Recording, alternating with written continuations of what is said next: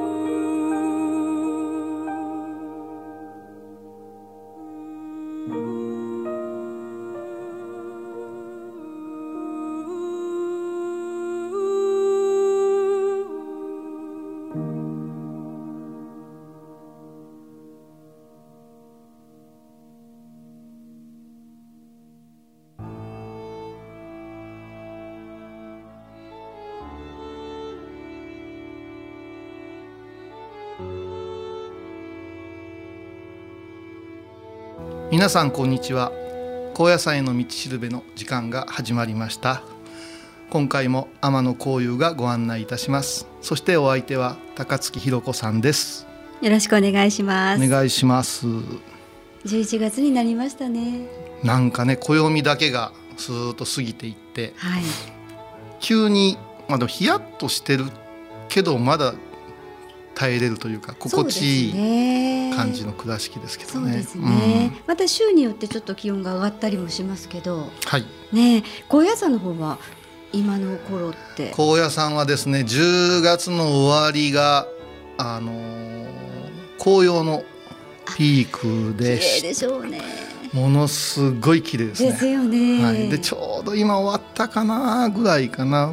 そろそろもうあそうなんですか。うん終わりかけてきたかないうぐらいで。う、ん。えーちょっと伺いますとそろそろ朝が10度ぐっと来た時は2度3度になるんであ、そうなんですか、うん、いきなりストーブを引っ張り出してですよね。ちょっとね手だけこう炙らんといかんような時期が来たよっていう頼りはいただいてますけど。あそうですか、うん、でね、あのーまあちょっと今年は間に合わないかもわからんのですけども私が一番好きなはい紅葉スポット。あるんですね。もちろんね。あるんですよ。あの高野山の山内になるんですけども金剛無寺という本山がはい。真ん中にドーンとあって、壇上伽藍ってね、まあ、大伽藍という言い方をするんですけども、えー東の方へちょっと向かってもらうと蛇腹道いうところがあるんです。はい。でこの蛇腹道いうのはあの蛇のあお腹。はいはい。お腹という意味でええ。少しこうどういうんですかあのん小道なんですけどうん参道がこうかまぼこ型になってるんですね。えーこんもりね。はい。でそこのなぜじゃまあ蛇腹っていうか言いますとあの空海様がはい。高野山をお開きになる時に、うん。ここには竜が横たわっておると。東を頭にしてずーっと大きな大きな竜が守ってくださっとんじゃいうことで、へーそれで、えまあ、ちょうどお腹のあたりがええそこの参道に当たるから蛇腹なんですね。でこの蛇腹でも蛇じゃんって言うけど、蛇がまあ神格化していってん竜と言って考えると竜腹にしてしまうとはい。竜っていうのはちょっとやんちゃで怖いものでもあるから暴れるのではい。蛇にしたんじゃっていうような伝えを私はあの高野山の年配の方に聞いたことがあるんですよ。うん、伝えなんで何とも言えませんがそこの数百メートルかなほんの短いところなんですけど、えー、と門柱が両サイドにあって、はい。向かって右側手に「大伽藍」とはい。毛筆で書かれた看板が立っててはい。そしてそこを踏み入れますと、まあ、山土が固められたうん。蛇腹の道をずーっとまっすぐ歩きますと向かって左側からも山もみじがこうしだれて、えで実はこの5月ぐらいの青々したー、新緑ね。もうたまらんのですけどこれが真っ赤になるんですよ。へえ綺麗でしょうね。顔にこうああの照り返すような赤であそこ歩くとやっぱいいなああの、うん。もみじの真っ赤ってうん。すごいですよね、すごいです。なんとも言えませんよね。すごいですね、うん。で木の高さ、はい。重なり具合で本当に同じ色ですけど、ええ。グラデーションがあって、うん。でそれをずーっと歩いていきますとこの大乗大大伽藍根本大塔という朱塗りのはい。それこそもみじ色ええの建物がドーンと目に入るんですよ。ここがおすすめです。あのバス車で行っちゃうと駐車場にトトンと止めてそこをショートカットしちゃうんであなるほどね。歩いた歩方にしたう、うんん。ただ残念ながら今年は間に合わないかな、うん、でもねあのーまだまだその桜とは違うから、ええええ。味わいはあやっぱしこの暮れゆくはい。秋というか、い、いもんですよ。まあ、この季節ということで今はい。日はこのこういうさんの一番のおすすめはい、の蛇腹道を、じゃあバラ道、ねはい。まだまだ間に合いますしまだ季節を楽しんでいただくね素敵なスポットですのでぜひ小屋さんに行かれた方にもね。はい。はい。えー今回は高野山へまだあの実を言うとたどり着いてないじゃないですか。はい。まだまだ。んでいろいろ考えたんですけど、はい高野山へどの手段で登っていただくかということで、どの手段で、うん。はい。えーまず電車があります。はい、それからバスマイカうんーねオートバイとかありますでしょ？はい。それから歩くっていう手もあるわけですよ。うん。1200年の歴史がありますから、はい。乗り物で登っていくというのは近年のことであって、ね。実は歩く歴史の方がはい。すごく長く続いてるわけじゃないですえか。ーなのでやっぱし歩くということを重点に置いてお話しした方が景色がうん、ゆったりと見えるかなと思って、歩くの得意ですか？うんね歩きませんあのだんだん本当に歩かなくなってるんですけどね。あの私が今日ご紹介するのは私が高校生の時に高野山15歳で上がったんですけど、はい。その時に、えー、と春に遠足があるんですけど、遠足が楽しみだったんですけど、はい。精進のお弁当を寮のおばちゃんが作ってくれたのを全員が持って、ええ。まあ本当に小さな荷物を持って運動靴履きまして、はい山を駆け下りるという。ああそれが遠足なんですか？遠足がほんまに遠い足でした。へえ まあ小屋さん高校3年間の間に3箇所こう巡るんですけどその中の1箇所が今日ご紹介します。自尊院さんという。自尊院さん。はいあの高野山の麓にあります。はい。九度山というところに九度の山と書くんですけどはい。九度山というところにあのあります自尊院というお寺様をご紹介します。はい。でこの自尊院さんというのは高野山には、えーといろんな登山道がもと昔あったんですよ。えーそれがひ一つずつこうまとまっていって7口いまして7つの入り口ってあるんですけども、うんうん。その中の一つがあの自尊院さんからの登っていくコースでうん。近年はあのテレビ等でもよく紹介されるええ。あの歴史的な、はい。あー参道なんですけどもまずこの自尊院さんのお話をしますとですね麓にありますけども高野山を開かれる時に弘法大師空海様がまずあのすぐに高野山へ上がれないわけでえ山険しいし道を開拓せんといかんその時に材料を置いたり最前線の基地としてのはいはい案を築いたのが自尊院さんの始まりなんです。うん、そこへ材料を寝かしたり、お坊さん集めたり職人さん集めたりして、うん。で高野山全体は空海様ご自身が七里の結界湯のこう張ってるんですよ、うん。結界いうのはもうここからここまでは入ってきちゃい修行の妨げになりますよ。うん。七里ですから大体28キロぐらいぐるーりとありましてそこの一番ギリギリのところが自尊院さん。はい、うん、だから後に女人荒野なんて言われ方をするの。あの女性がそこまでしかいけない。行けない。んでそこからはるか妖拝言うて高野山を拝むんですよ。手を合わせるんですね、はい。そこで、はい。へえでその場所のお話なんですけども、えーそこはあの、まあ、これは史実とは少し違うという先生もいらっしゃいますけど、晩年はい。あのお母様を玉百合御前様というお母様を空海様がお里からお呼びになられてあのここで養生してくださいって自分の息子としての目の届く位置にいてくださいいうことで自尊院さんにいらっしゃったという伝えがあるんです。でまあこの玉百合御前様は謎が多いんでどうだったかないうのはあるけど私たちはそこで今申しましたけどし高校生1年生がそこへ降りるというのはどういうことか言ったらうん。自尊院のご住職様にお母さんの愛情をそこで説法されるわけよ。だから若いから駆け下りですね。ダーッと降りて3時間。三時間。間4時間ですね。昼前までに降りてぜいぜい言うて境内で「はい弁当」っつって広げて、はい。精進のお弁冷たいの食べて、うんおやつもねえな言いながら食べて、そしてお話しててそのお母様と空海様のエピソードを交えた自尊院様の言われを聞いてうん。ちょっと我々ももうホームシックのなるほどなるほど。こうお母さんとお家とは離れて家族と離うんれて、そうそうそう。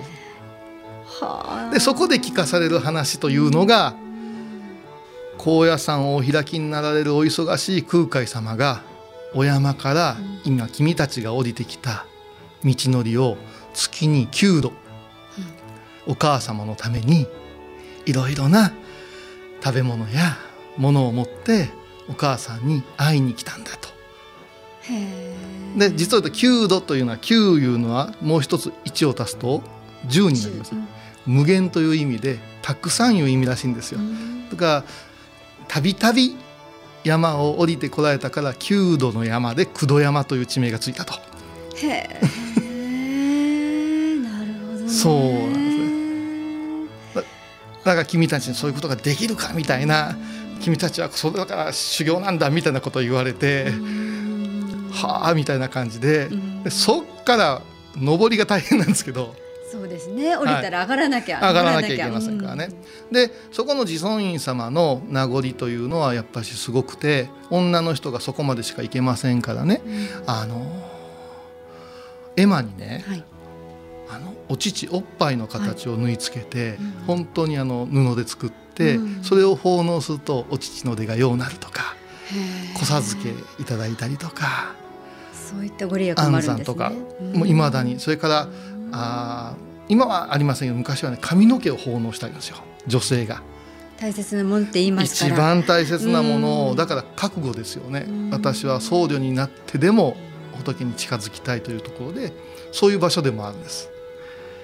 ほだから自尊っていう名前は慈しみの尊いと書くんですけども、この自尊っていう仏様は実を言うと弥勒菩薩という少し将来をこう心配してくださる仏様で、伝説によると玉百合御前空海様のお母様がお亡くなりになった時に空海様の夢に弥勒菩薩様が出てこられたからっていうことになってるんですよ。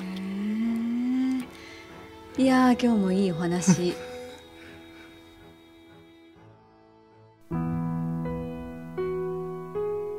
この番組ではテーマ曲や BGM にベルギーの作曲家コーエン・ジャンセンさんの曲を使わせていただいています。それではここで一息。コーエン・ジャンセンで「ウィッシュ」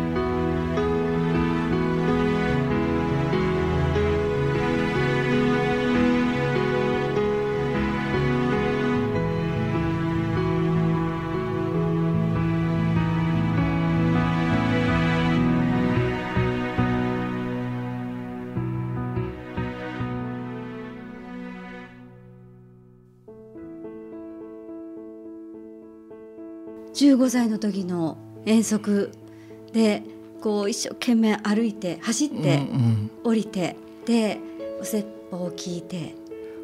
高野山高校の子供たちはみんなその経験はあると思うんですけどね。うん。その頃はい嫌で仕方なかったですけど 今こうしてみるとはい。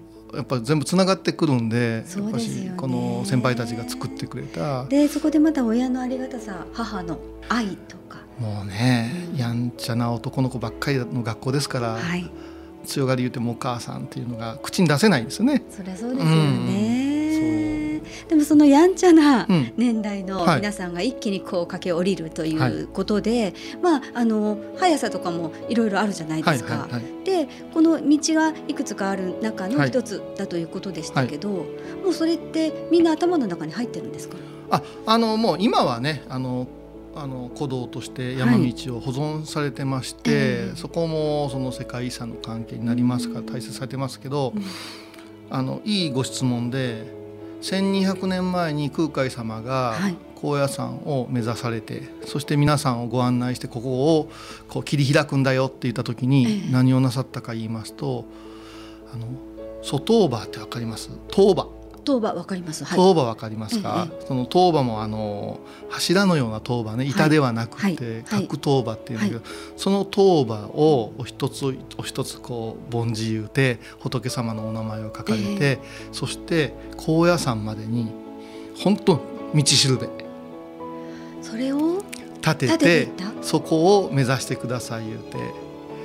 それがすごいのがあの九度山自尊院様から123と上がっていくんではなしに逆なんですねうん高野山が1で一そこからずっと降りてきて最大で180ぐらいなんですけど降りてくるんですよ。はい。でその場所からこうずっとみんなが迷わんように目指すんですけどでも今申し上げましたが木でしょうんだから朽ち果てるんですよ。すよね。だからその木はあー約450年後に高野山の偉い和尚さんが天皇様や貴族の方にこれではせっかく残された道しるべがなくなるので、はい。石塔で石。石であお願いできませんか？と皆さんが寄進ください。今のようにねうん。重機があるわけではありませんから、ええそれが今自尊院様からその大門というお山まで上がっていくところね、残ってるんですよ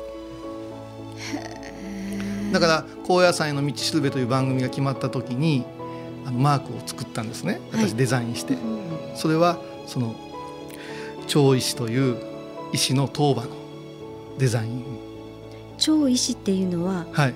町の石と書くんですよね。そうです。あの1丁2丁3丁言うてもともとはあの距離を示すものですうん。だから町内なんていうのは昔の人は距離なんですよね、何歩歩いたええところまでの敷地という意味なんですけどもだいたい約109メートルと言われてるんですけど100メートル前後の長さにずーっとこう立ってるんです。だから100だからね迷うことないですよね。そうですよね。うん、でここまでここまで。そしてそこに全てのそこすごいんですけど仏様のうん。がここにいらっしゃるというあのシンボルがうん。当場ですから。うん仏様がいらっしゃるよって導いてますよっていうところがストーリー立てになったんですよ。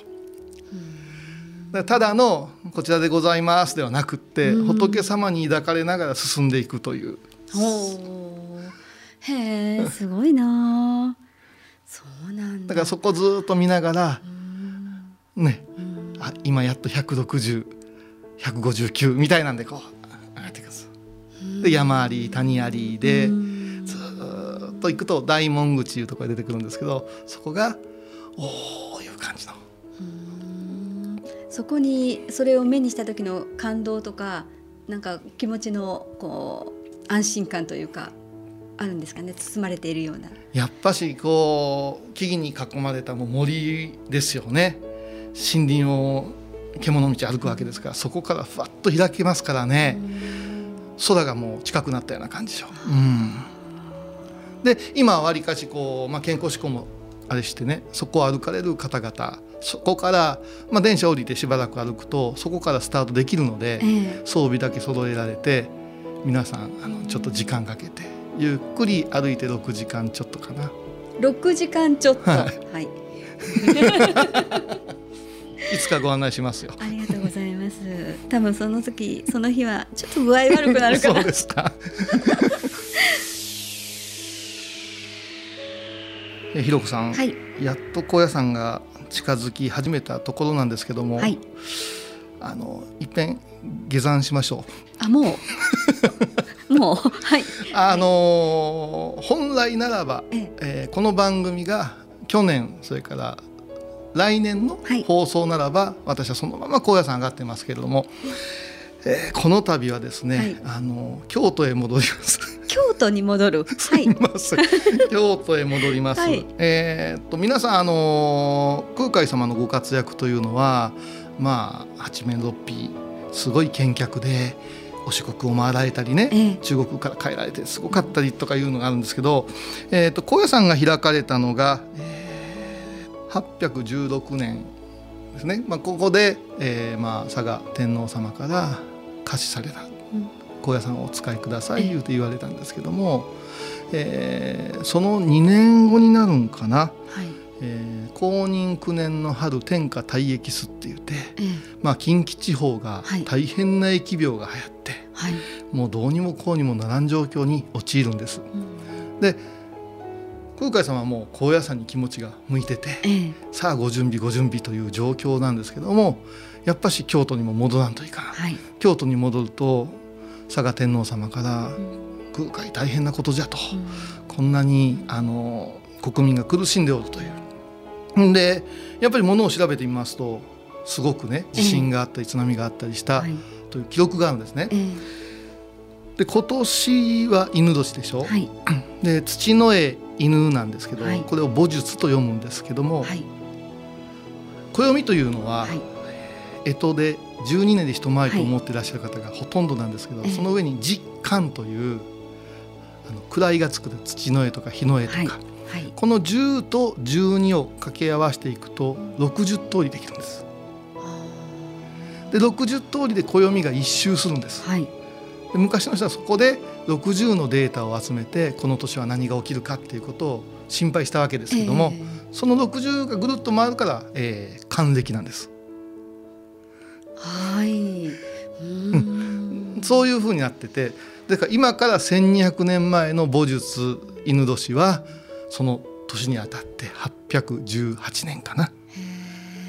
その時に佐賀天皇様に空海様は国民を思っていただけるのであればもっと仏教に帰依していただいてうん。そしてあなた自らのねあのお手によって般若心経一巻を平和を願って写経してくださいって言ってご助言されるんでえす。えそれを受け入れられて、はい。佐賀天皇様は一文字書くのに三来五体統治の頭を一文字書くのそうそうそう神戸を床につけて立ち上がって「オンさらばたたけたハンナマンナのキャロミー」言うて賛同して一文字三文字で一文字紺色の紙に金色の墨を吸って書かれたというんですねその横にはダンディン皇后様という奥様の薬師三尊像を写仏されたとそうしたところあっという間に疫病が収まって国が安定したというんですで京都嵯峨野の大覚寺様はもともと嵯峨天皇様がいらっしゃった場所でうん。後にそこを大覚寺と定めて天皇様の般若心経をご本尊様として60年に一遍ごく一部の関係者が拝ましていただくということが1200年繰り返しされてたんです。あそうなんだ。で今年がそれに当たると。そうなんです。それがもう10月から始まってまして、はい11月の30日とあ今月閉じちゃうんでですよ。だから次回言うたらもう60年後なんでだいぶ頑張らないかんですよ。相当 へえそうなんですそうなんです。それがそれも一般公開されるのは今回1200年歴史で初めてなんですよ。うーんもう貴重すぎる貴重なそう。それを間近にうん拝ませていただけるということがあるんで、うんこちょっと今高野さんに気持ちは向いてたんですけど、だから京都に戻ったわけです、ね、いやそれはもう空海さんも一大事あえて京都へ戻られてそれだけのことをなさったわけですから私たちもあやかって、はい、ここはですね大覚寺への道しるべということで。そうですね。はい。11月いっぱいもう時間もないですけれども今からまだ間に合いますから。ぜひお参りください。はい。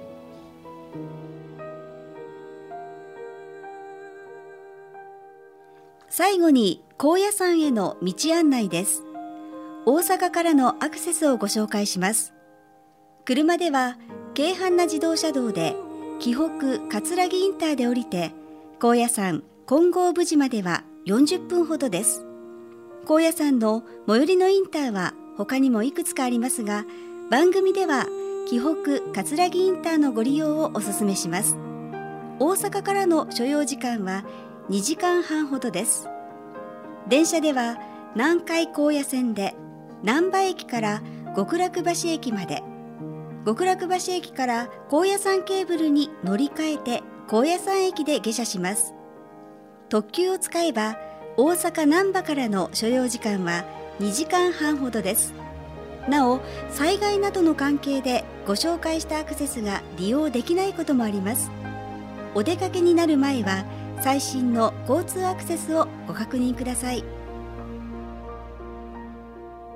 高野山への道しるべお相手は高野山本山布教師天野幸雄とアシスタント高槻弘子でお送りしました。